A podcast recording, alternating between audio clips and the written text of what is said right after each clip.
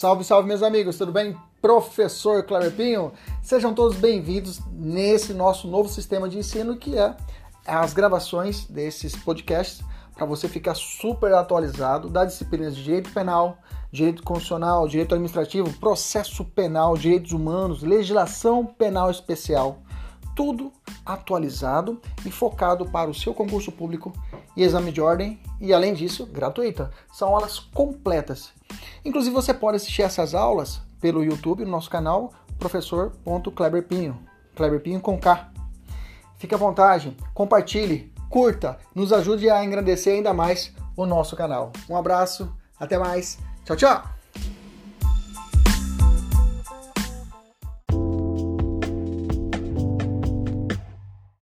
3, 2, 1, 3, 2, 1, salve, salve meus amigos, professor Cleber começando mais uma aula de hoje, vamos tratar de direito do consumidor, tá? É uma uma, vamos começar os estudos do direito do consumidor lá do princípio, desde a parte do artigo 1 Sem muita conversa, pega o seu Vademeco, pega o material e vamos embora. Título 1 dos direitos do consumidor, do consumidor. Título 1 dos direitos do consumidor. Capítulo 1 disposições gerais. Lembre, nós vamos trabalhar de forma objetiva. Nós vamos estudar praticamente a legislação fria, alguma jurisprudência e ó, exercício, tá? Aqui a gente vai dar teorias, a gente vai falar algumas teorias que você tem que saber. Mas não vamos descer em profundidade, a gente vai direto para as questões. Aqui é otimizar, trabalhar o que resolver questões. Primeiro, artigo 1 da lei fala assim: o presente código estabelece normas de proteção. Pega a sua caneta, pega a sua caneta, eu vou pegar a minha aqui, vamos fazer, vamos grifar algumas partes. Opa, opa, caiu aqui o meu. Opa! Oh, quer me até derrubou até a luminária aqui. Vamos lá. O presente código, essa foi boa, né? Quase caiu na minha cabeça a luminária aqui. Viu? Para falar da esposa, né? Mas já mandou rainha aqui. Artigo 1 O presente código estabelece normas de proteção e defesa do consumidor de ordem pública e interesse social. Vamos grifar. Então, as normas de direito do consumidor não, são, não se prende apenas a normas de direito privado, tá? É, muitas pessoas pensam, quando você, não conversa, quando você conversa com as pessoas, elas pensam que o direito do consumidor ele se prende a um campo privado, como é um direito civil. Não, o direito, bem que o direito do consumidor, o direito civil também tem influência do público, né? Mas o direito do consumidor, ele é uma matéria de ordem pública e interesse social. Toma cuidado, tá? Mesmo que você encontrar no artigo 5º, inciso 32, e a lei fala, nos termos do artigo 5º, inciso 32, quando você encontra lá no inciso 32, você encontra no artigo 5º a proteção ao consumidor que será realizada perante lei. Ponto. Aí você fala, hum, então o direito do consumidor é um direito de primeira dimensão, professor? De primeira geração porque ele protege direitos individuais e está contido no artigo 5 E eu aprendi que tudo que está no artigo 5 é direito de primeira dimensão. Lê do engano, tá? O direito do consumidor, mesmo, mesmo estando infiltrado ali no artigo 5 ele é um direito de terceira dimensão. Tá? Anota aí, anota o seu material, quando falar artigo 5 inciso 32, xx2, risca em cima. Coloca assim, direito de terceira dimensão ou geração, tá? Ele é difuso e coletivo, ele protege todo o coletivo. Tanto é que ele coloca como, eh, combina, combina também o artigo 170, que vai tratar desse princípio da ordem, ordem, ordem econômica, artigo 170, inciso 5 da Constituição Federal e o artigo 48 da disposições constitucionais transitórias, beleza? Então eu tenho esse complexo normativo que protege o direito do consumidor. Avante, vamos avançar, então vamos lá. Artigo 2 O artigo 2 ele vai trazer, trata da, da, do conceito de consumidor. E fala assim, consumidor é toda pessoa física ou jurídica, grifa grifa a palavra jurídica. Então, o nosso Código Civil, o nosso Código de Defesa do Consumidor admite que o consumidor pode ser tanto uma pessoa física como uma pessoa jurídica. Mas, professor, uma pessoa jurídica ser consumidora, eu não consigo visualizar isso. Nós vamos falar das teorias ali embaixo, rapidinho, bem rapidinho, e aí você consegue clarear, você consegue entender o porquê que o, o, o, o nosso código seguiu esse raciocínio, tá? Continua, que adquire ou utiliza produto ou serviço. Lá embaixo ele vai trazer o que é o conceito de produto e serviço. Como destinatário final, como destinatário final. E alguns vão chamar essa teoria a teoria finalística, né? Mas agora a gente vai falar sobre isso. Parágrafo segundo, equipara-se a consumidor a coletividade de pessoas, ainda que indetermináveis. Está falando da proteção do direito coletivo, tá? Por isso, pelo parágrafo único que você consegue identificar que a proteção ao consumidor não é um direito de primeira dimensão, tão somente. Não é uma proteção individual, tipo, ninguém pode entrar na sua casa, lembra disso? A casa é asilo inviolável do indivíduo. Ninguém pode penetrar nela sem o seu consentimento, salvo nos casos de flagrante de, de, delito, prestar socorro, desastre, ou durante o dia por autorização judicial. Isso está no artigo 5 inciso 11. Esse é um claro direito individual meu, ninguém entra na minha casa. O direito do consumidor ele não se prende só a mim. A proteção ela é coletiva. O parágrafo único me comprova isso, falando, ó, equipara-se ao consumidor a coletividade de pessoas, ainda que indetermináveis, ou seja, ainda mesmo que eu não consiga determinar quem é a pessoa que pode ser atingida por aquele, aquele defeito, ou a coletividade poderá, será, poderá ser protegida de forma indeterminada, tá? que haja entrevido nas relações de consumo. Beleza? Então o parágrafo 1 me dá essa segurança de dizer que realmente o direito do consumidor é uma proteção coletiva, não se prende apenas à minha proteção individual. Beleza? Isso é importante para você ter isso na cabeça, que dá um estalo para você quando você começar a ler os artigos mais lá para frente. Aí você fala, hum, inclusive você vai encontrar alguns artigos que fala, a proteção do direito do consumidor é apenas individual. Não, é individual e coletiva. Artigo 3 vai trazer a figura do fornecedor. Também nós vamos falar, estamos só conhecendo a lei. Nós vamos entrar a miúde a respeito do fornecedor mais abaixo. Continua assim: fornecedor é toda pessoa física ou jurídica. Pronto, eu vou grifar. Física ou jurídica. Pública ou pública. Vou grifar pública em verde. Vou até mudar de cor. Vou botar verde. Pública ou privada. Nacional ou estrangeira. Nacional vou grifar de amarelo mas estrangeira eu vou grifar de verde, que é muito comum em prova. O que eu grifei de verde para você ficar sabendo? grifei pública e estrangeira, que é muito comum na prova retirar, falar que fornecedor de serviços ou fornecedor de produto é tão somente a pessoa jurídica de direito privado e não os entes federativos. Quando ele fala pessoa jurídica de direito público, ele vai falar tudo. Ele está falando da administração direta e administração indireta. Administração direta, na cabeça, os entes federativos, União, Estados, municípios e o DF. Administração indireta, vou falar de entidades, vou falar de autarquias, fundações, empresas públicas e sociedade de economia mista. Pronto, fiz a divisão. A pergunta é: todo mundo aqui pode ser fornecedora? A resposta é sim vírgula, continua o artigo 3 bem como os entes despersonalizados, uma massa falida, pode ser consumidora? Pode. Tá? Vamos falar isso agora. Que desenvolve atividade de produção, montagem, criação, construção, transformação, importação, exportação, distribuição ou comercialização de produtos ou prestação de serviços. Veja, deixou bem amplo o artigo 3 né? Para primeiro, vai falar o que é produtor. O que é produto? Produto é qualquer bem móvel, imóvel, material ou imaterial. Isso é produto, tá? Serviço é qualquer atividade fornecida no mercado de consumo mediante remuneração, inclusive as de natureza bancária, financeira, de crédito, securitária, salvo as decorrentes das relações de caráter trabalhista, tá? Então, serviço é tudo aquilo que é, é, é, é qualquer atividade fornecida no mercado de consumo. Eu, o meu trabalho com vocês de mentoria é um serviço que eu presto a vocês. Eu sou um profissional liberal e presto para vocês um serviço de mentoria. É serviço, não é produto. Beleza? Tranquilo? Maravilha. Vamos falar primeiro da integrantes do objeto da relação do consumo. Vamos entrar agora de novo no artigo 2 e vamos falar de consumidor, tá? Já falei, consumidor toda pessoa física ou jurídica, nós já falamos a respeito disso, tá? Olha embaixo no quadrinho que eu fiz assim, consumidores por equiparação. Esse quadrinho é importante, tá? Esse quadrinho você pode grifar ele aí, pode pintar se você quiser. Vamos lá. A, quem é consumidor por equiparação? A coletividade de pessoas ainda que indetermináveis nos termos do artigo 2 parágrafo único do CDC. Conceito de consumidor em sentido coletivo, tá? Então, quando eu falo no parágrafo único que eu acabei de falar para vocês, é um conceito de consumidor em sentido coletivo. Coletividade de pessoas ainda que indeterminados. Digamos assim, quem comprou um determinado carro, você comprou o seu carro, seus, seus honorários advocatícios, na, su, na, sua, na, sua primeira, na sua primeiro subsídio, na sua primeira remuneração no serviço público, você vai e compra um carro, beleza? Compra um Volvo, coisa básica. Volvo é esse novo que é híbrido, né? Quem não, você compra híbrido, um Volvo, né? E aí você tem um defeito na, na determinada série daquele Volvo que foi construído na época tal, na fabricação tal, e ocorre o chamado recall, né? A empresa vem na TV e fala, olha gente, quem comprou os lotes tais e tais, dos anos de trás e trás, venho aqui de novamente para a gente poder consertar o câmbio ou consertar a, a, o freio de mão. Isso é um dano, é um, é, todos aqueles são considerados coletivos né, de forma indeterminável, também são considerados é, consumidores, nesse caso de formas indeterminadas. Mesmo se não tiver nenhum problema, ele também será atingido. 2. Toda vítima de acidente de consumo, tá? tá? Toda vítima de acidente de consumo é o chamado consumidor bystander. Rapidinho, né? Eu tenho a responsabilidade por fato e pelo, pelo, pelo vício do serviço, ou vício do produto. Fato ou vício do produto. Fato do serviço, fato do, fato do produto ou vício do produto. Fato, escreva assim na frente. Nós vamos falar disso na próxima aula, vamos falar de responsabilidade pelo fato e pelo, e pelo, pelo, e pelo vício. Fato é merda. Escreva aí. Fato deu merda. Coloca aí.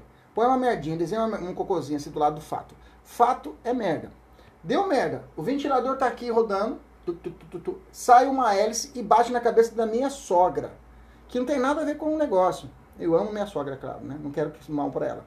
Mas bateu, atingiu ela. Eu que comprei o ventilador. E ela é atingida com a hélice do ventilador e corta a testa dela. Veja, ela é uma consumidora bystander. Ela é uma, ela é uma vítima do acidente de consumo, mesmo que ela não foi aquela pessoa que comprou, não foi ela que comprou, adquiriu, mas ela é vítima. Nesse caso, ela poderá pleitear uma reparação de danos junto à empresa que forneceu, que, que, que, que eu comprei o Aécio ventilador.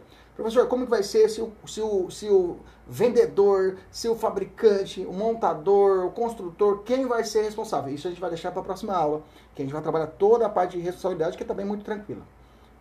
Beleza? A gente está dando um, um, cimento, um alicerce para que a gente possa trabalhar. É importante a gente conhecer essa parte de direitos, para que quando a gente começar a exigir, você vai sempre fazer o casamento. Ah, lá no artigo 6 inciso 3 fala isso, direito de informação, então eu vou juntar com o 14 e vou responsabilizar esse, esse fornecedor. Aí eu faço o casamento. Beleza? E a última, toda pessoa determináveis ou não expostas às práticas chamadas às práticas comerciais, também é chamado de consumidor potencial. Exemplo, uma prática comercial ilícita uma venda casada, uma venda casada que é colocada no mercado. Uma venda casada de um produto atinge aquela pessoa diretamente, então é também considerado um consumidor potencial. Beleza, mas o mais perigoso de todos é esse consumidor bystander, tá? Quando a gente falar de responsabilidade, vai cair muito isso aí, a gente vai falar muito disso. Bom, eu preciso entrar um pouquinho nas teorias que explicam quem é o consumidor, Tá? Deixa eu dar um pouquinho de profundidade, me, me permita fazer isso. Deixa eu dar um pouquinho mais de profundidade. Existem três correntes que vão falar a respeito disso. Existe uma corrente finalística, a maximalista e a finalista aprofundada ou mitigada, híbrida ou mista, que essa aí é prestigiada pelo STJ. A finalista vai falar o seguinte, ó, apenas aquele que adquire o bem para utilizar em proveito próprio. Então, é uma situação, por exemplo, que eu, que eu coloquei no material o exemplo. A situação em que uma dona de casa adquire uma máquina de costura para produzir peças de roupa a ela. Ela é considerada consumidora? Sim, que ela comprou como destinatária final. Beleza? Beleza. Pronto, que bonito. Mas se ela quiser vender máscaras, ela comprou o produto e ela com, a, com, a, com o produto, com os, os tecidos, ela, fa, ela, ela constrói as máscaras e põe à venda. Veja, agora não é mais destinatário final dessa compra da máquina que é de costura que ela, que ela comprou. Então, nesse caso, aplica-se a teoria, ela é consumidora, para essa teoria finalística, ela não seria consumidora. Ela não seria consumidora. Ela não seria consumidora porque ela não é, ela não seria destinatário final daquele produto. Então, nesse caso, essa teoria ela vem sendo combatida. Ela vem falar assim, não, ela é muito reduzida a sua visão. De outra banda, eu tenho a teoria maximalista. Ela fala até a Avan, que comprou um produto, uma empresa, ela também pode ser considerada consumidora. Ou a Gol pode ser considerada consumidora, uma grande empresa. E ela sendo fornecedora e ela pode ser consumidora se ela comprar de uma outra fornecedora. Então, nesse contexto, a maximalista, ela abrange de forma, digamos assim, astronômica, todo mundo pode ser considerado que? Consumidor. Tá? A teoria é criticada por ampliar muito né, o conselho do consumidor e pessoas que não são tidas como vulneráveis. A vulnerabilidade entra nessa ideia.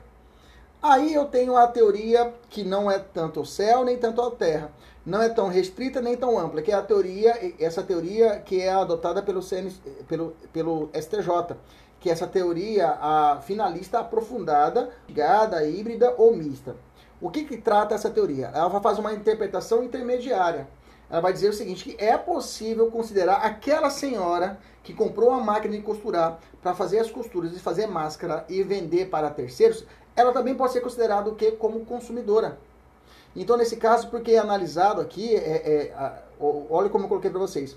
Aqui admite que uma pessoa jurídica, uma microempresa, por exemplo, que adquiriu um produto ou serviço seja considerada consumidora equiparada, em razão de possuir alguma vulnerabilidade, ainda que não seja destinatário final do produto ou serviço. Aí tem uma decisão do STJ a esse respeito, né?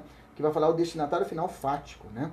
Que admite a mitigação na teoria finalística para autorizar a incidência do CDC nas hipóteses em que a parte, pessoa física ou jurídica, apesar de não ser destinatária final do produto ou serviço, apresente uma situação de vulnerabilidade. Mas essa senhora que está fazendo a máquina poder fazendo as máscaras poder vender, é uma situação de vulnerável, ela está desempregada, precisa. Então, nesse caso, ela poderá ser considerada consumidora também.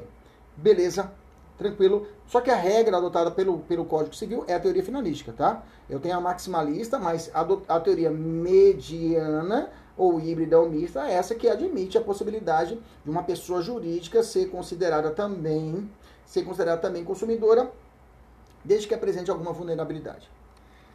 Eu coloquei mais um ponto, que é um ponto que vem está muito em voga, que é o chamado super, super, super endividamento, né? A pessoa é super endividada, né? Endividada. Né? Professor, o que, que significa esse, esse super, é, super endividamento, né? O que, que significa isso? É, é a impossibilidade fática, é o fato que o consumidor de pagar as obrigações contraídas. Gente, é, isso aqui está mais patente do que nunca por esse período que nós estamos passando, né? de pandemia, né? nesse caso que muitas pessoas ficaram desempregadas, então realmente a pessoa começou a acumular muitos débitos, a pessoa não consegue pagar. E aí eu tenho uma classificação que você tem que ficar atenta. Eu tenho um super endividado, esse super endividado que pode ser passivo ou pode ser ativo. O passivo é o que merece proteção do direito do consumidor. O passivo é aquele, passivo pode escrever na frente, passivo ou acidental. É o cara que realmente por fatos extraordinários, ele não conseguiu quitar as suas dívidas. Ficou desempregado, Covid, parará, ele então, por essa situação, há uma proteção do direito do consumidor a respeito disso, para que haja o que uma, digamos, uma razoabilidade para parcelamento e outros mais. Há uma proteção do direito do consumidor para esse superendividado. Agora, o ativo é o filiado das putas. Esse aí não. Esse merece porrada. É o cara que realmente, conscientemente ou inconscientemente, ele conscientemente, né, ele vai deixa dívidas e tem uma corrente que fala que o inconsciente, né, que o ativo, que apesar de contrair a dívida de forma voluntária, age de boa fé, pois acredita que teria como cumprir as obrigações. Esse inconsciente ativo também recebe proteção do CDC. Então eu tenho duas proteções. O passivo, né, que é esse que por intercorrências as dívidas vão se acumulando. O ativo, que é o filhado das putas, que realmente adquire porque ele quer sacanear com os outros. E tem esse ativo, esse ativo o consciente, um ativo chamado inconsciente, que é esse cara que de boa fé, ele faz as dívidas, ele faz as dívidas, nesse cara também merece proteção. O passivo é aquele que as dívidas, ele não, faz, ele não quer fazer dívida, mas acontece que os fatos, o caso fortuito força maior que ocorre, acaba ele causando as dívidas, é um, é uma, ele é um superendividado passivo que merece proteção. Resumindo, quem merece a proteção do consumidor? O superendividado passivo e o ativo inconsciente. Acabou. Guarda esses dois. Passivo e o ativo inconsciente. Beleza? Vamos fazer questão. O STJ admite a mitigação da teoria finalística para reconhecer a aplicação do CDC, a aplicação do CDC em favor de pessoa física ou jurídica que, embora não seja típica destinatária final, encontra-se em situação de vulnerabilidade. Pô, agora ficou fácil, professor. Próxima. A necessidade de proteção dos destinatários finais do produto e serviços ofertados no mercado de consumo abarca as pessoas humanas, pessoa natural e jurídica, com o objetivo de tutelar a vulnerabilidade e a hipossuficiência dos consumidores. Beleza. A partir dessa informação, assinaram a opção correta a respeito dos integrantes e do objeto da relação de consumo. Letra A aplica-se o CDC para a relação entre condomínio e condomínio, no que diz respeito à cobrança de taxas em decorrência da vulnerabilidade do condômino, aliás, do condômino e condomínio. Em relação ao condomínio, não se aplica. Eu vou falar para você uma listinha agora de hipóteses que não se aplica ao CDC, tá? Por enquanto, guarda essa informação que não se aplica. Letra B. Em circunstâncias especiais, pessoas que não firmaram qualquer contrato de consumo podem ser equiparadas a consumidor para fins de proteção. Fechou o bystander que eu falei para vocês. Letra B é a correta. A teoria que aplica no CDC é a finalística. Mas, porém, contudo, entretanto, todavia, o examinador, como eu acabei de falar aqui, ele cobra de você se você conhece essa mitigação e a aplicação dessa teoria híbrida, teoria mista. Beleza? Então tem, a questão, acabei de ler a questão aqui, olha, acabei de ler a questão. 2019 a questão da Fundep, ó. O STJ admite a mitigação da teoria finalística. A teoria finalística é adotada pelo CDC. A teoria finalística é adotada pelo CDC. Aí continua. Para reconhecer a aplicação do CDC em favor de pessoa física ou jurídica que, embora não seja típica destinatária final, encontra-se em situação de vulnerabilidade. Você, Vera, você pode ser, você, você como é microempresária, você pode, mesmo que você compre produtos, compre roupas para fazer revenda, pode ser que essa roupa venha com um produto, um defeito, você pode agir como consumidora. Aí a empresa fala, peraí, mas você tem loja. Você tem loja, como assim? Você não é destinatária final, então você não pode ser consumidora. Você fala assim, opa, mas existe ah, o posicionamento do STJ que aplica a teoria híbrida ou mista, que possibilita que eu, microempresária, possa suscitar ao, ao, ao, ao, a, a proteção e defesa do consumidor em meu favor. É claro, tem que demonstrar uma vulnerabilidade, né? Agora, você, você quer, se for rica, né? Vendedora, aí não tem como, empresa é bem estruturada, aí o, não vai ser possível a aplicação. Beleza? Fechamos a segunda questão, vamos avançar. Próxima questão. O superendividamento é fenômeno contemporâneo que atinge a sociedade de consumo de massa. As dívidas fiscais, especialmente em época de crise econômica, são o principal passivo que impede o consumo das suas obrigações, dando origem ao superendividamento. Não, não é, são as dívidas fiscais as maiores, digamos assim, é, a vilã de tudo a respeito da proteção. Não, não é ela, a dívida fiscal, que é a vilã, tá? Outras dívidas econômicas também abarcam a respeito disso. Tá errado por causa disso. Fornecedor, vamos falar do fornecedor. Fornecedor está no artigo 3 né? Já lemos lá atrás, toda pessoa física, jurídica, já debolhemos isso, tá? Lembrando que esse artigo 3 o rol é exemplificativo, não é um rol taxativo. E aí extrai-se do, do, do artigo. Então, quem é o fornecedor? Toda pessoa física ou jurídica que desenvolve atividade desempenho da atividade mercantil ou civil, todos que participam da cadeia de fornecimento de produtos e serviços na forma direta ou indireta. Nesse sentido, reflete a solidariedade entre os participantes da cadeia de consumo, né? É, desde o do fabricante, aí vem toda uma cadeia de consumo, né?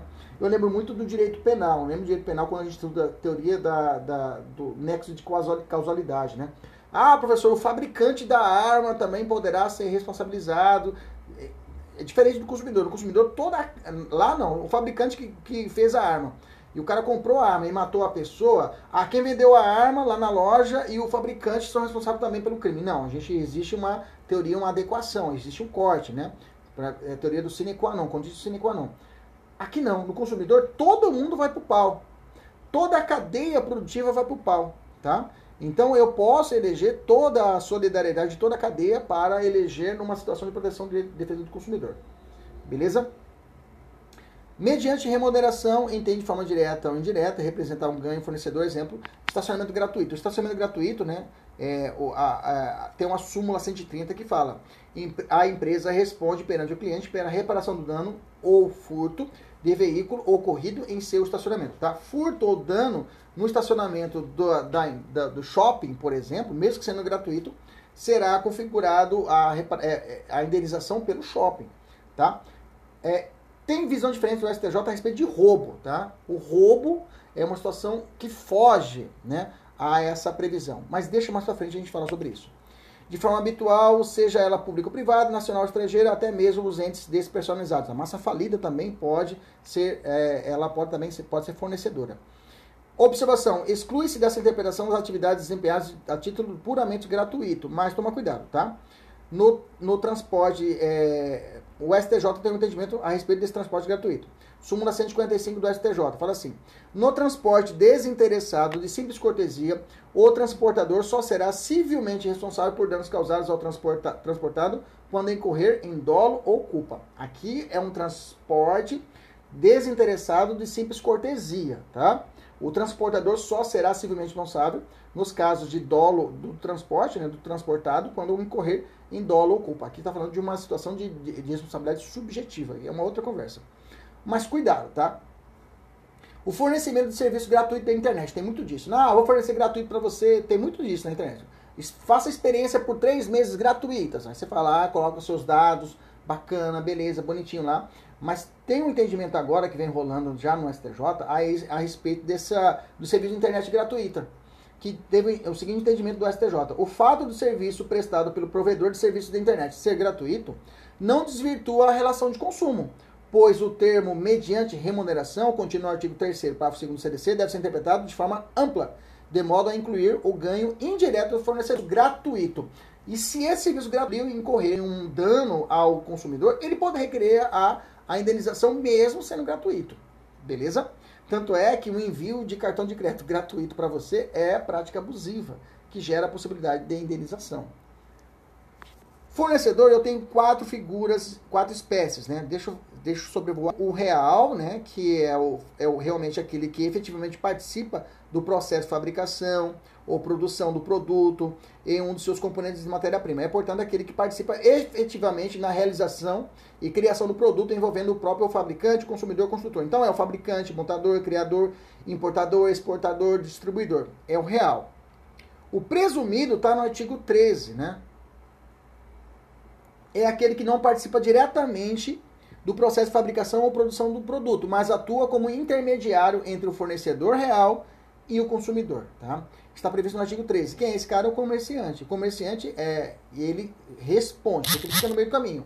Ele fica entre o fornecedor, o, o, o, o fornecedor real, digamos, o fabricante, e o consumidor. Ele faz esse meio campo. Ele pode ser responsabilizado? Sim. Esse é o chamado fornecedor presumido. O comerciante é o fornecedor presumido.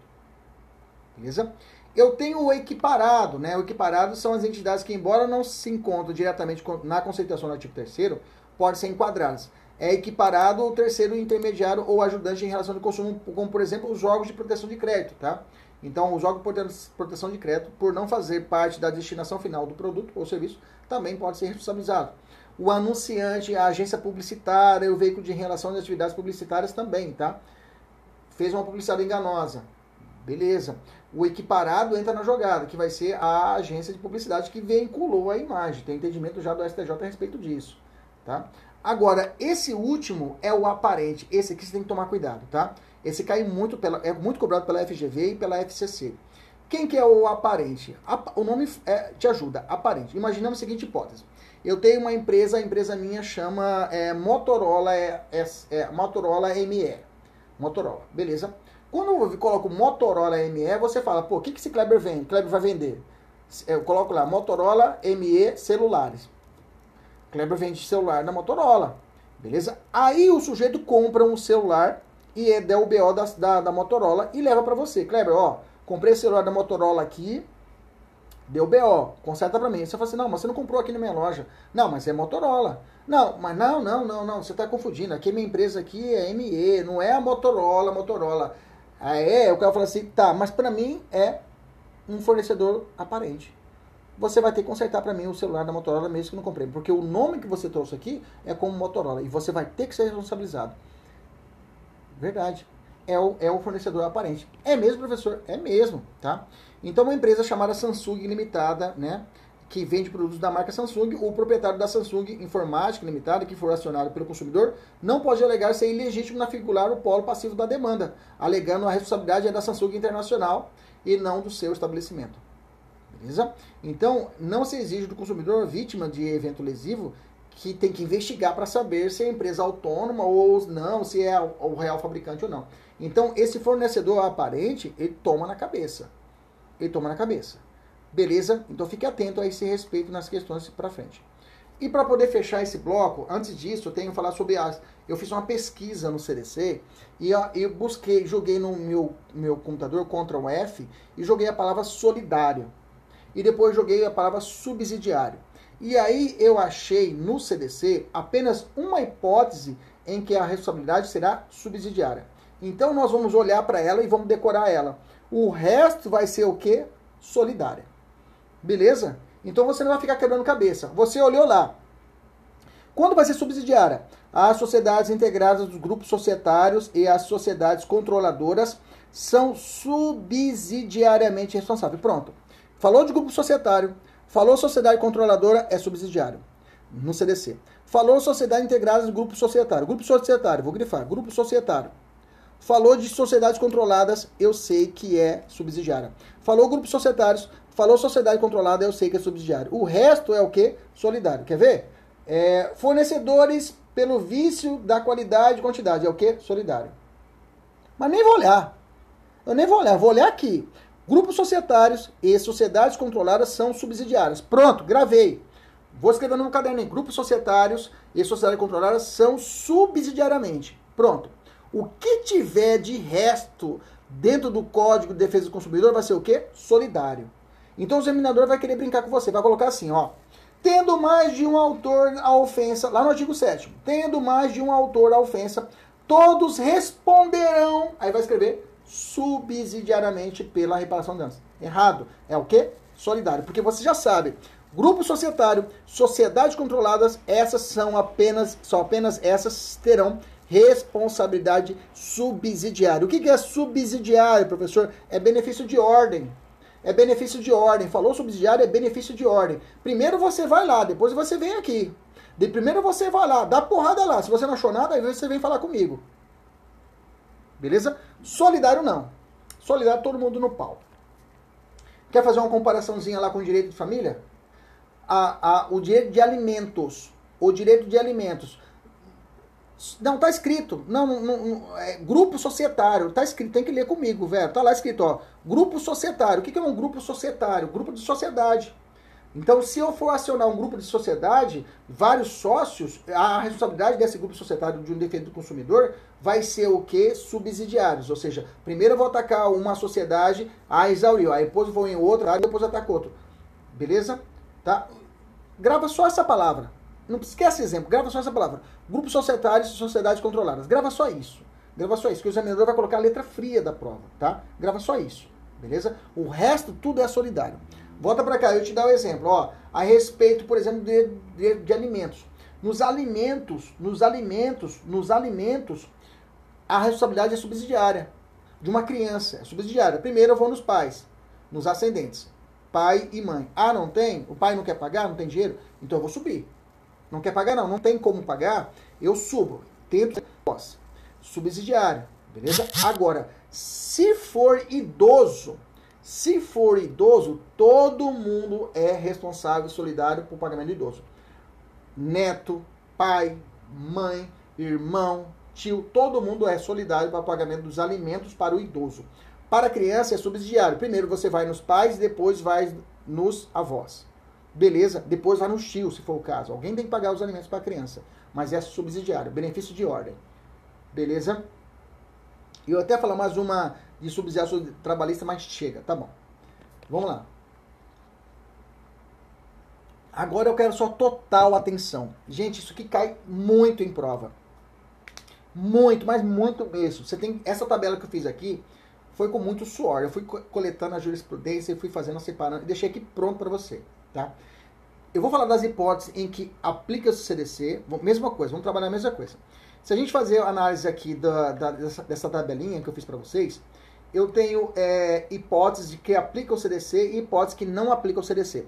Nós vamos fazer o seguinte, nós vamos estudar as hipóteses em que não é aplicável o CDC. Que não é aplicável o CDC. Beleza? A gente vai fechar elas e depois a gente vai olhar o que restou para a gente poder trabalhar as situações em que aplica o CDC. Porque essas hipóteses de não aplicabilidade é que o examinador adora brincar. Essa hipótese que ele gosta de brincar com você. Que vai falar assim, entidades fechadas de previdência privada, aplica-se ao CDC? Aí você vai dizer, não aplica o CDC, tá? Professor, quais seriam essas entidades? Já vamos começar. Primeira, entidades fechadas de previdência privada. Entidade fechada de previdência privada, por exemplo, o Banco do Brasil. O Banco do Brasil, ela tem a previdência privada dos funcionários do Banco do Brasil. Salvo engano, é a, é a Prev BB, coisa assim. Nessas entidades fechadas, não é aplicável o CDC. Então, a pessoa que é beneficiária ali para, funda para essa, é, essa, essa, essa entidade fechada de previdência privada, não cabe a aplicação do CDC, tá? Então são aquelas em que não há uma finalidade lucrativa, essas fechadas. Diferente, vamos olhar para outra tabela, das entidades abertas, as abertas de previdência privada. São aquelas, essas aqui possuem a finalidade lucrativa. Por exemplo, necessariamente, e elas são necessariamente administradas por SA, por sociedades anônimas e de filiação facultativa. Qualquer pessoa pode participar dessas entidades privadas. A OAB, é, é, na OAB seria fechada, né? A OAB seria fechada. Mas, digamos, o Bradesco, Previdência Privada. Digamos assim, a Previdência Privada do Bradesco. Você pode participar? Pode participar. Não, a da OAB, ela, ela é aberta. Ela é aberta. Porque há uma, um fim... Não. Na OAB não é. A OAB não tem finalidade lucrativa. Perfeito. Então, ah, seria, por exemplo, do Banco do, Banco do Bradesco. Lá tem, ó, Kleber, você quer participar da nossa previdência privada? Ah, eu quero participar. É uma entidade aberta? É. Então eu posso reclamar junto ao CDC? Pode. Kleber, você é servidor do Banco do Brasil. Beleza. Você quer participar da nossa previdência privada? Quero. Beleza. É fechada? É. Tem fim lucrativo? Não. Posso acionar junto ao CDC? Não, mas posso brigar com o direito civil. Mas o Código de Defesa do Consumidor não, não abrange essas entidades fechadas. Beleza. Petro, boa, Petrobras SA, essa seria o que? Aberta. Aberta, beleza? Mas vamos continuar descendo na, na nossa listinha aqui. A, mas vamos falar do outro lado aqui, ó. No, a súmula 563 fala assim, ó. A 563 que nos ensina a respeito dessas entidades abertas e fechadas. Olha lá a súmula 563 da STJ, tá? O Código de Defesa do Consumidor é aplicável às entidades abertas de previdência complementar não incidindo nos contratos de previdência celebrados em entidades fechadas. Então decora, somente nas entidades abertas é possível a aplicação do CDC. Nas fechadas não se aplica o CDC. Plano de saúde, aplica-se ao CDC? Aí cuidado com aquela, aquelas questões genéricas. Qualquer é, entidade de previdência privada aplica-se o CDC? Não, somente as abertas. As fechadas não se aplicam. Então, cuidado com essas, essas premissas abertas. Plano de saúde, professor. Qualquer plano de saúde aplica o CDC? Toma cuidado. Olha lá a súmula 608, fala assim, do STJ. Aplica-se o CDC aos contratos de plano de saúde. Unimed, Golden Cross, tá? Bradesco Prev e as outras mais. Vírgula salvos os administrados por entidades de autogestão. Então vamos separar. Se for um plano de saúde administrado por uma entidade de autogestão, não aplica o CDC. O resto, tudo aplica o CDC. Professor, o que seria essa entidade, essa entidade de autogestão? Eu fiz a anotação para você no, no, no, no nosso rodapé são mantidos por instituições sem fins lucrativos e administrados paritariamente de forma que o seu, no seu conselho deliberativo ou de administração há representantes do órgão, da empresa, instituidores também associados aos usuários. Então são planos fechados, de, de planos de saúde fechados, né, que são aplicados apenas para determinada categoria. Por exemplo, existe a CASSE. A CASSE é a Caixa de Assistência dos Funcionários do Banco do Brasil. E ali tem o plano de saúde deles. Nesse caso, é, ser equiparado a uma entidade fechada de previdência, mas é de plano de saúde. Nesse caso, não se aplica o CDC. Agora, resto, é administrado, qualquer empresa tem fim lucrativo, qualquer o, o genérico, a regra é aplicável ao CDC. Estou falando de Golden Cross, estou falando de Unimed, estou falando de, de Amil e todos os outros mais planos de saúde. Beleza? Vamos avançar. Contrato de transporte, tá? Contrato de transporte aplica-se ao CDC. Contrato de transpolada a contrato de, de, de, empresa de insumos, nesse caso, não se aplica ao CDC. É informativo 600 do STJ, tá? Então, repetindo. Contrato de transporte, professor, aplica ao CDC? Sim. Contrato de transporte de mercadoria vinculado a contrato de compra e venda de insumos. Insumos, digamos, soja, outras Aí não se aplica ao CDC. Aí não se aplica ao CDC. Beleza? Condomínio. Agora briga de condomínio, professor. Condomínio edilício, relação entre os condôminos, condômino brigando com o outro, não se aplica ao CDC. Agora, o condomínio de adquirentes de edifício em construção, nas hipóteses em que, eh, em que atua na defesa dos interesses de seus condôminos, frente à construtora ou incorporadora, aí aplica o CDC. Então, aplica o CDC ao condomínio de adquirentes de edifício, ou seja, quem está adquirindo um condomínio de quem está adquirindo um edifício né, em construção. Então aquelas pessoas associadas, elas podem acionar a construtora, tá? Interesse do condomínio. Então, é esse, condomínio formado entre os futuros compradores, ou então aqueles que compram, estão comprando aquele imóvel naquele prédio, eles podem se associar, formar um condomínio e acionar a construtora. Beleza. Agora, já estabelecido, todo mundo já morando aqui, por exemplo, no meu condomínio, eu posso. Ah, eu vou entrar com uma ação de defesa do consumidor contra o condomínio que está cobrando, digamos assim, o, o, o meu, é, é, a minha mensalidade. Não, aí não se aplica o CDC. Beleza? Vamos lá avançar. Proprietário de imóvel que contrata a imobiliária para fazer a administração do contrato de imóvel alugado. Então, o proprietário de imóvel que contrata uma imobiliária para fazer a administração do contrato do imóvel alugado. Você tem um imóvel alugado. E aí você contrata uma imobiliária para que ela faça a correria da locação daquele imóvel. Nesse caso, a imobiliária repassa a menor valor arrecadado. Por exemplo, nesse caso, ela, a, a, a, e a imobiliária me passa o valor do aluguel a menor. Nesse caso, eu posso alegar o CDC tranquilamente. Agora, contrato de locação entre locador e locatário não se aplica ao CDC. Contrato de locação entre locador e locatário não se aplica ao CDC. Agora, contrato de locação onde existe uma intermediação de uma imobiliária, eu posso acionar a imobiliária alegando a defesa do consumidor se caso essa imobiliária me passar a menor o valor que me é devido. Beleza? E a última, instituições financeiras. O Código de Defesa do Consumidor tem uma súmula, a súmula 297. O Código de Defesa do Consumidor é aplicável às instituições financeiras. Eu lembro que essa súmula 297, né, ela foi gerada de uma ação direta de inconstitucionalidade. A minha, a minha, é, é a, a, minha, é, não é dissertação, a minha monografia, a minha monografia, olha que interessante, a minha monografia, na época que eu estava na academia, eu falei, eu vou ser advogado empresarial, eu tinha isso na cabeça, né? Por isso que eu estudei tanto processo civil, estudei é, bastante essa parte empresarial, eu gostava muito dessa parte bancária. Olha como a minha vida. Depois fui para a parte trabalhista, depois fui para a parte criminal. E olha só como é que a gente, a gente realmente não prevê, né? O nosso futuro. Deus, pre, prever a gente prevê, só que Deus que vai nos conduzir, né? Então, o, lá na época, existia uma celeuma a respeito da aplicação do CDC nos contratos bancários. E foi até foi a minha monografia em cima disso, né? Tinha uma DIN, eu, eu, foi a base da minha monografia. E aí, agora já está pacificado, já tem súmula, né? Já está pacificado isso. O Código de Defesa do Consumidor aplica-se contra o banco. Pronto, não tem conversa quanto a isso. Lembro que a época tinha um grande lobby para que não se aplicasse, né?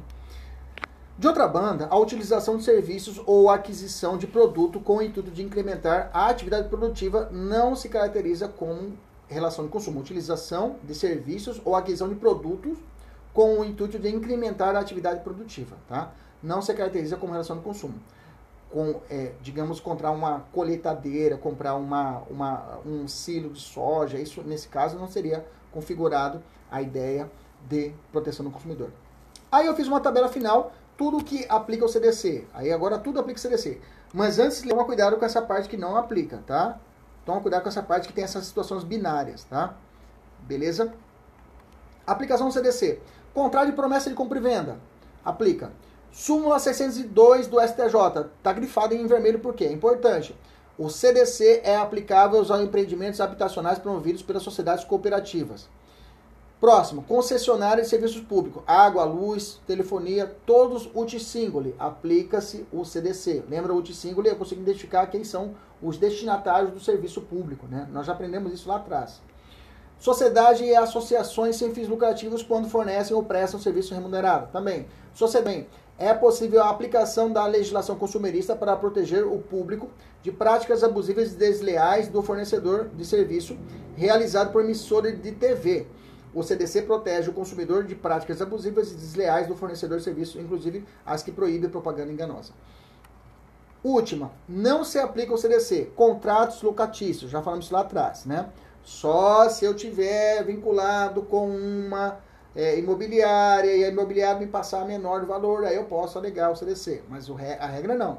Relações de natureza associativas, pois desprovidas de fins lucrativos. Associação, né?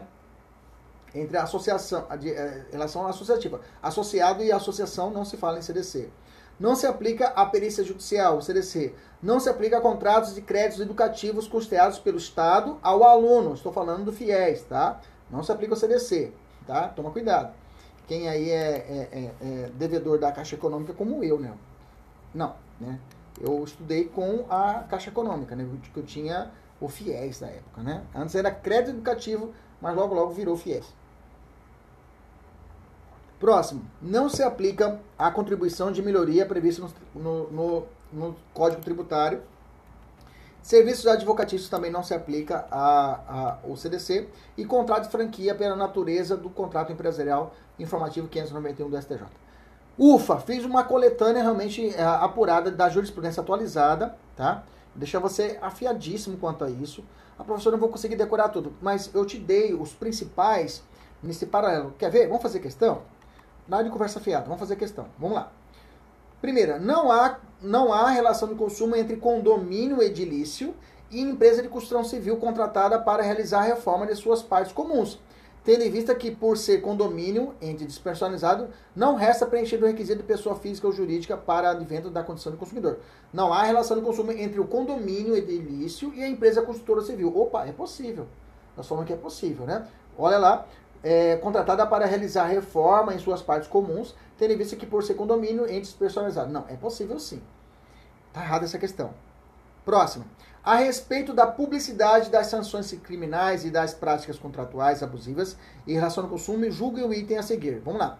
Tendo em vista, tendo como referência a legislação pertinente e o entendimento dos tribunais superiores, situação hipotética. A emissora de TV X veiculou ao público informações inverídicas a respeito da audiência da emissora Y, sua concorrente, com base em dados adulterados de Sociedade Empresária Oficial de Pesquisa de Opinião. Em razão disso, a emissora Y deu entrada em processo litigioso contra a empresa X. Assertiva. Pergunta. Segundo o entendimento do STJ, é possível a aplicação da legislação consumerista do referido processo litigioso para proteger o público de práticas abusivas e desleais dos fornecedores de serviço. É perfeito, tá? Perfeito. De forma indeterminada, o público ali está sendo afetado. Beleza? 2019, tá? Próxima. Segundo o inteiro e exato teor das súmulas vigentes. Opa, beleza? Deixa eu colocar o carregador aqui. Segundo o inteiro e exato teor das súmulas vigentes, editadas pelo STJ, Vamos ver se está ok. Está carregando, ok. Vamos lá. É, acerca das relações de consumo, é correto afirmar que o Código de Defesa do Consumidor é aplicável a quaisquer relações jurídicas entabuladas entre entidades de previdência privada e seus participantes. Repetindo, o Código de Defesa do Consumidor é, é correto afirmar que o CDC é aplicável a quaisquer relações jurídicas entabuladas em entidade privada, de previdência privada e seus participantes. Não é quaisquer, somente as entidades privadas de caráter o quê? aberto. A fechada não se aplica. Tem que tomar cuidado, a questão está errada, tá? Lembra da, da, da súmula 563 do STJ. Próximo. O terceiro intermediário ou ajudante na relação de consumo, como por exemplo os órgãos de proteção ao crédito, por não fazer parte da destinação final do produto ou do serviço não é considerado como fornecedor. Fornecedor por equiparação. Está errado. Próxima. A relação jurídica de consumo somente é reconhecida nos casos de serviços pagos por remuneração direta. Não. Nós falamos a respeito que é possível na remuneração também de forma indireta. Se você ler o parágrafo segundo, né, do artigo 3 fala: que o serviço é qualquer utilidade fornecida no mercado de consumo mediante remuneração, inclusive as de natureza bancária, financeira, de crédito, securitária, salvo as decorrentes de relação de caráter trabalhista. Então, mesmo direto ou indireta, é possível a aplicação do CDC. Próxima, o CDC não é aplicável aos empreendimentos habitacionais promovidos pelas sociedades cooperativas. Errado, nós já falamos que é possível. Próximo, segundo inteiro e exato teor das súmulas vigentes do STJ, das relações de consumo, é correto afirmar que a aplicação do CDC a todos os contratos de plano de saúde. Não, não são todos. Não são todos. Aqueles que são fechados não se aplica, tá? Beleza? Mais uma. Não se aplica o CDC aos casos que envolvem serviços públicos prestados por pessoa jurídica de direito público interno. Errado. Aplica-se tranquilamente, tá? Artigo 3 fala: fornecedor é pessoa física ou jurídica, pública ou privada. Próximo, segundo inteiro e exato teor das súmulas vigentes editadas pelo STJ, acerca das relações de consumo, é correto afirmar que o, consumidor, o CDC é aplicável a todas as espécies de contrato de cartão de crédito. Bom, vamos lá. Existe um entendimento, isso aqui não tinha mencionado a vocês, tá? A utilização de serviço ou aquisição, isso é o rodapé, tô lendo para você. É, está errado. Utilização de serviço ou aquisição de produtos com a produtiva não se caracterizando como relação de consumo, tá? A utilização de serviço ou aquisição de produtos com o intuito de incrementar a atividade produtiva, não se caracterizando como relação de consumo. Ah, não, eu falei isso para você no finalzinho ali, né? Então, é, segundo o teor das, das, das súmulas, tá? É confirmar que o CDC é aplicável a todas as espécies de contrato de cartão de crédito. Não, não são todas as espécies, tá? Beleza? Próxima. Segundo o inteiro e exato teor das súmulas Parará, Parará, é confirmar que o CDC é aplicável aos empreendimentos habitacionais promovidos pelas sociedades cooperativas. Ele já caiu de novo, tá certo, tá? Súmula 602. Próximo. O CDC pode ser aplicado aos casos que envolvem serviços públicos prestados de forma uti-single. Perfeito. Água, luz, certo? Prestado pela internet. Opa, configura assim. Pois o serviço adotado do CDC pressupõe remuneração. Errado. Próximo. De acordo com as disposições legais e jurisprudência do, do, do Tribunal Superior, o CDC se aplica. Letra A. Às entidades abertas de previdência complementar e aos serviços públicos Universe, hum, Utisingule, mas não se aplica às entidades fechadas de previdência complementar. Beleza? O que zerou foi esse Universe, né? Utisingule sim, Universe não. Porque o Universe ele é quitado através de impostos, né? não tem nada a ver com os serviços públicos a, a, propriamente dito. Próximo, as entidades abertas de previdência complementar e aos serviços públicos remunerados prestação Universe, mas não se aplica às entidades fechadas de previdência privada, complementar e nem aos serviços públicos UTSIM. Errado. Letra C. As entidades abertas ou fechadas de previdência. Não, fechada não. Letra D. As entidades abertas ou fechadas. Não. Letra E. As entidades abertas de previdência complementar e aos serviços remunerados prestações uti-single. Mas não se aplica às entidades fechadas de previdência complementar e nem aos serviços públicos uti-universo. Perfeito. Letra E é a alternativa correta. Beleza. Vamos entrar agora no artigo 6 da lei. Vamos entrar no artigo 6 da lei. Vamos entrar no artigo 6 no artigo 8 da lei para nós podermos encerrar essa meta de hoje. Vamos lá, artigo 6 que vai tratar dos direitos básicos do consumidor. Professor, você deu um pulinho? É, deu um pulinho. Eu pulei o quarto e o quinto, já fomos direto no sexto para tratar os direitos básicos. Lembrando que é importante ter essa base forte, que quando a gente falar de responsabilidade, sempre a gente vai fazer os casamentos, vai fazer casamento com o artigo 6 e os seguintes, tá? Artigo 6 são direitos básicos do consumidor. 1. Um, a proteção à vida, a proteção da vida, saúde e segurança contra os riscos provocados por práticas no comércio de produtos e serviços considerados perigosos ou nocivos. 2. A educação e divulgação sobre o consumo adequado dos produtos e serviços, asseguradas a liberdade de escolha e a igualdade nas contratações. 3. A informação adequada, isso aqui é importante, o 3, tá? Informação adequada e clara sobre os diferentes produtos e serviços com a especificação correta de quantidade, característica, composição, qualidade, tributos, incidentes e preço, bem como sobre os riscos que apresentem. Tá? Esse é o, é, é o princípio da informação, o dever de informação do, do fornecedor.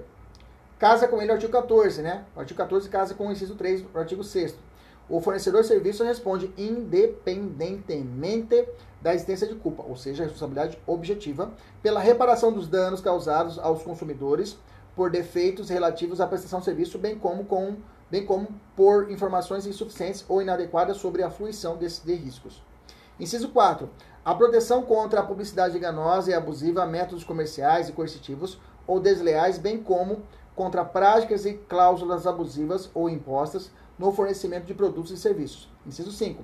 A modificação das cláusulas abusivas ou impostas no fornecimento de produtos ou serviços.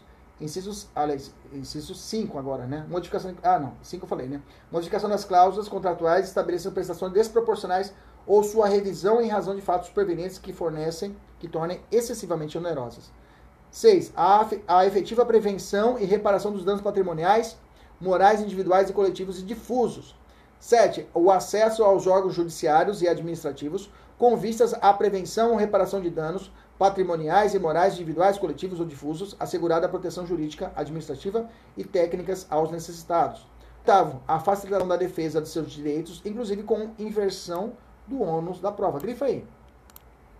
A seu favor no processo civil, quando o juiz, a critério, com a critério do juiz, for verossímil a alegação ou quando lhe quando for, lhe, quando for ele hipossuficiente, tá? Segundo as regras ordinárias de experiência. Aqui é o chamado inversão da ônus da prova, ops, le, op, ocorre, é, inversão da ônus da prova ocorre ops iudice, né? E não op lege, ou, ou seja, vai dizer que o juiz é que ao analisar o aspecto da verossimilhança nesse caso, vai definir a inversão do ônus, tá? É, ops iudices, tá? Não op. A inversão da ônus tem que ser declarada pelo juízo. Inciso 10. Adequada e eficaz prestação de serviços públicos em geral, é, prestação de serviços públicos. Está falando que a aplicação do CDC ao serviço público, né? Parágrafo único. A informação que se trata do inciso 3 do caput desse artigo deve ser acessível à pessoa com deficiência, observado o disposto em regulamento. Ou seja, pessoa com deficiência, braille, informações em braille deve existir para a pessoa. Hoje, hoje é, evoluiu muito isso. Até as, as, as caixinhas de medicamentos têm a informação em braille para aquelas pessoas que são deficientes visuais. Né? Ou não exclui outros decorrentes tratados de conversão internacional da legislação interna ordinária de regulamentos expedidos pela autoridade, como os dos princípios gerais do direito analogia. Parágrafo único. Tendo mais de um autor a ofensa, todos responderão solidariamente pela reparação dos danos previstos na norma de consumo. Beleza? Questão, vamos lá. 22. Os arquitetos Everton e Joana adquiriram pacote de viagem para passar lua de mel na Europa. Primeira viagem internacional do casal. Ocorre que o trajeto do voo previa conexão em um país que exigia visto de trânsito, havido impedimento de embarcar de, do embarque dos noivos. Eles ficaram barrados. Beleza? No meio da estrada, digamos assim. Ainda no Brasil, por não terem visto exigido. No, ainda no Brasil, por não terem visto exigido. Beleza? Lá em Guarulhos ficou travado. O casal questionou a agência de turismo por não ter dado qualquer explicação prévia nesse sentido. Dever de informação. A empresa deveria ter informado. Artigo 6 inciso 3, no 12, né? De cara. É, a qualquer explica, é, explicação prévia nesse sentido. E a fornecedora informou que não se responsabilizava pelas, pela informação de necessidade de visto para realização de viagem. Diante do caso, apresentaram a sinal alternativa correta. Isso aqui é fácil demais, nossa. Letra A. Cabe a ação de reparação de danos extrapatrimoniais em razão da insuficiência de informação clara e precisa, que precisa que deveria ter sido prestada pela agência de turismo no tocante à necessidade de visto de trânsito para a conexão internacional prevista no trajeto. Letra A é a correta. Beleza? Próxima. Mário firmou contrato de seguro de vida e acidentes pessoais apontando como beneficiário sua esposa, seu filho e seu filho. No negócio foi feito via telemarketing, com áudio gravado, informações suficientes a respeito da cobertura completa a partir do momento da contratação. Atendido pequeno prazo de carência em caso de morte ou invalidez parcial e total, além do envio de brindes em caso de contratação imediata. Mário contratou o serviço na mesma, na, na mesma oportunidade por via telefônica, com posterior envio de contrato escrito para a residência do segurado. Mário veio a óbito 90 dias após a contratação. Os beneficiários Mário, de Mário, ao entrar em contato com a seguradora, foram informados de que não poderiam receber a indenização securitária contratada, que ainda estaria no período de carência. Ainda que a operadora de telemarketing que vendeu o seguro para Mário garantisse a cobertura. Verificando o contrato, os beneficiários perceberam o engano de compreensão da informação, já que estava descrito haver período de carência para o evento morte, nos termos da lei civil. Com base na, hipótese apresentada, assinar a alternativa correta. Letra A. A informação foi clara, por estar escrita, embora mencionada superficialmente, fora. Letra B. A fixação do período de carência é lícita. É possível, tá? O Código, Código Civil estabelece no artigo 797 o, que no seguro de vida ah, tá no rodapé, gente. Para o caso de morte, é lícito estipular um período de carência durante o qual o segurado, segurador não responde pela ocorrência de sinistro. É lícito você estabelecer. Continua a questão, a letra B. Mesmo nas relações de consumo. Ponto. Todavia, a informação prestada quanto ao prazo de carência, embora descrita no contrato, não foi clara e suficiente, evidenciando, portanto, a vulnerabilidade do consumidor. Alternativa correta, letra B com base no artigo 6 inciso 3. Beleza? Tranquilo? Próxima. É, a inversão do ônus da prova, nos termos do artigo 6 inciso 8 do CDC, não ocorre op iudice, mas op legis, Vale dizer, o juiz, de forma prudente e fundamentada, aprecia os, os aspectos. Aí a questão só quis saber se você sabe a diferença de op iudice e op legis. Op legis é quando a lei determina a inversão, que não é o caso. No artigo 6, inciso 8 é iop iudice, o juiz que analisa. O complemento da questão fala, o juiz que forma prudentemente fundamenta, apreci, fundamentada aprecia os aspectos da verossimilhança. Então é op iudice e não op legis. Beleza? A questão inverteu, está errada. Próxima. Antônio é deficiente visual e precisa do auxílio de amigos. Aqui. Antônio é deficiente visual e precisa do auxílio de amigos ou familiares para compreender diversas questões da vida cotidiana, como as contas, despesas da casa e outras questões de rotina. Pensando nessa dificuldade, Antônio procura você como advogado para orientá-lo a respeito dos direitos dos deficientes visuais nas relações de consumo. Nesse sentido, assinale a alternativa correta. Questão recente, né? Letra A. O consumidor poderá solicitar às fornecedoras de serviços, em razão de sua deficiência visual, o envio das faturas, as faturas das contas detalhadas em braille. Não está na lei claramente isso, mas nós já lemos que o artigo 6 inciso é, terceiro estabelece isso, que é esse acesso. Inclusive, essa mudança do inciso terceiro foi consignado pela lei de, de, de, da lei de proteção, o Estatuto de Proteção da Pessoa com Deficiência. Beleza? Alternativa correta, letra A. Isso mesmo, tá?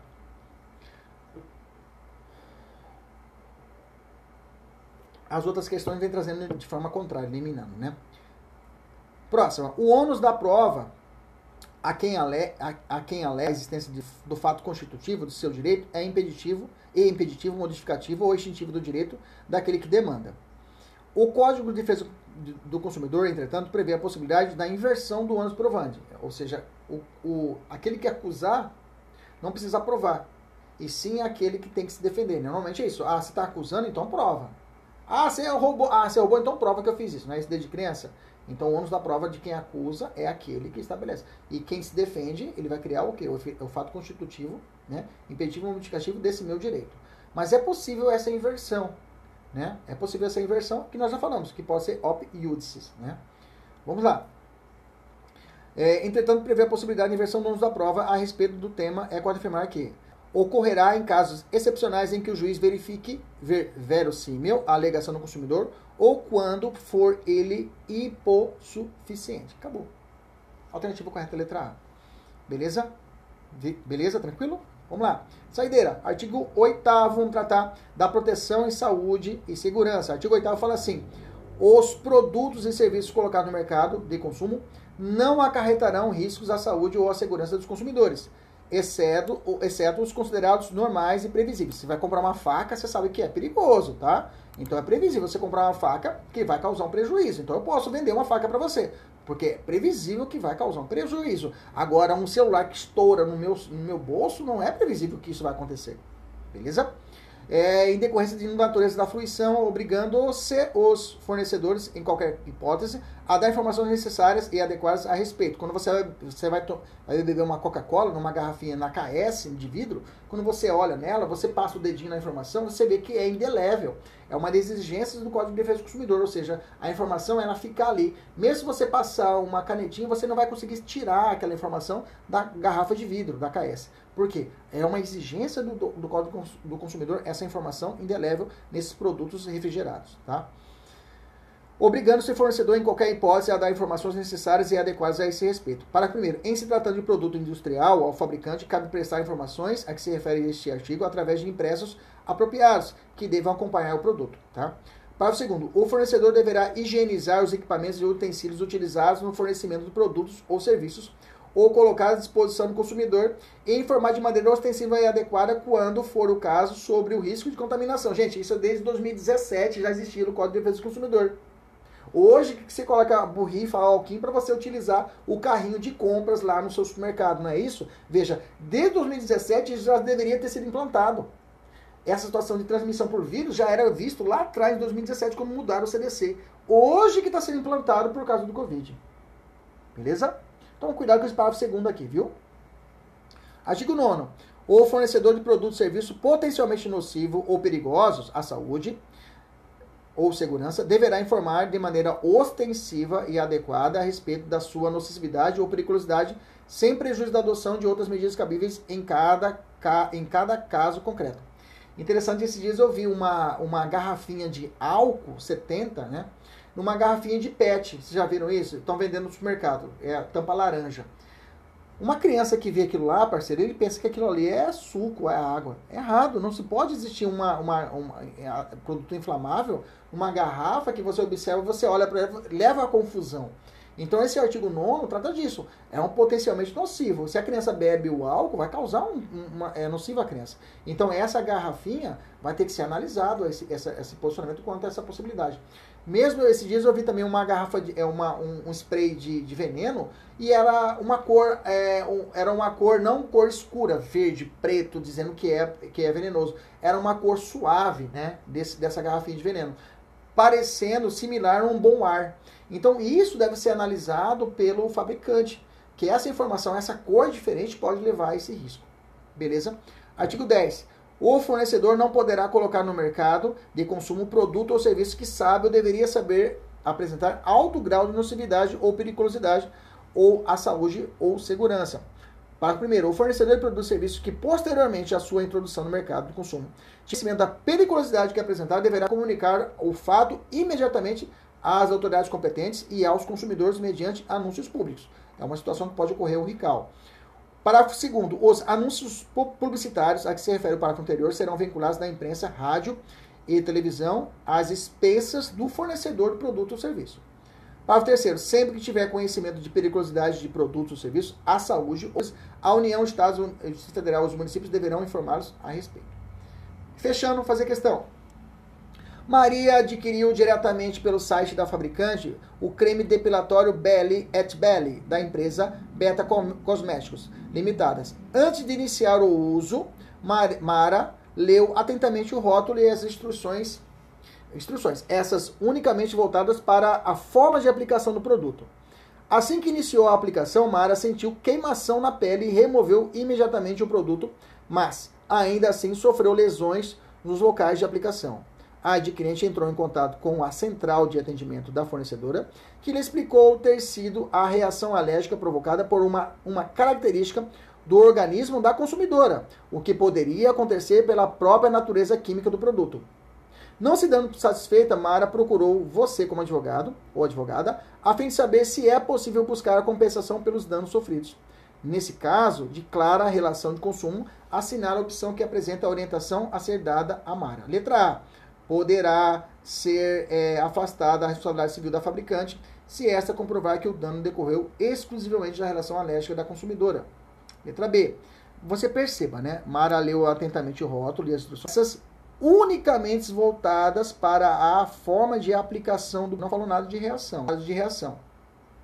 Vamos lá, letra B. Existe a hipótese de culpa exclusiva da vítima, na medida em que o CDC descreve que os produtos não colocarão em risco. Tá.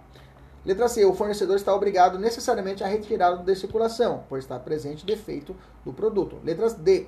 Cuida-se da hipótese de violação ao dever de oferecer informações claras ao consumidor, na medida em que a, periculosidade, do uso do produto químico, quando composto, quando composto por substâncias com potenciais alergênicos, deve ser apresentada em destaque ao consumidor que não aconteceu isso.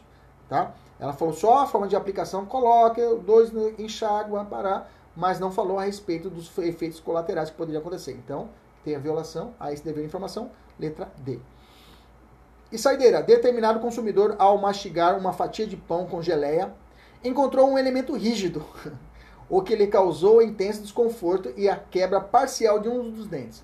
Em razão do fato, ingressou com a medida judicial em face do mercado, que vendeu a geleia a fim de ser a, a, quem vendeu a geleia, a fim de ser reparado. No curso do processo, a perícia constatou que o elemento encontrado era uma pequena porção de açúcar cristalizado, não oferecendo risco à saúde do autor. Diante dessa narrativa, assinar a alternativa correta. Letra A. O fabricante ou fornecedor de serviço devem ser excluídos da responsabilidade, visto que o material não ofereceu qualquer risco à integridade física do consumidor, não merecendo reparação. Letra B. O elemento rígido não, caracterizado, não característico do produto, ainda que não o tornasse impróprio para o consumo, violou padrões de segurança, já que houve dano comprovado ao consumidor pela quebra do dente. Então, há sim uma possibilidade de reparação por esse dessa hipótese encontrada, beleza? Então, letra B é a alternativa correta, vai ter que reparar. Alunos da mentoria agora têm a missão de resolver 10 questões. Terminando as questões, me enviem para que eu possa realmente fiscalizar se você cumpriu a meta. Aos outros, um abraço. Até a próxima. Se Deus quiser, eu digo a vocês, Ele sempre quer. Tchau, tchau.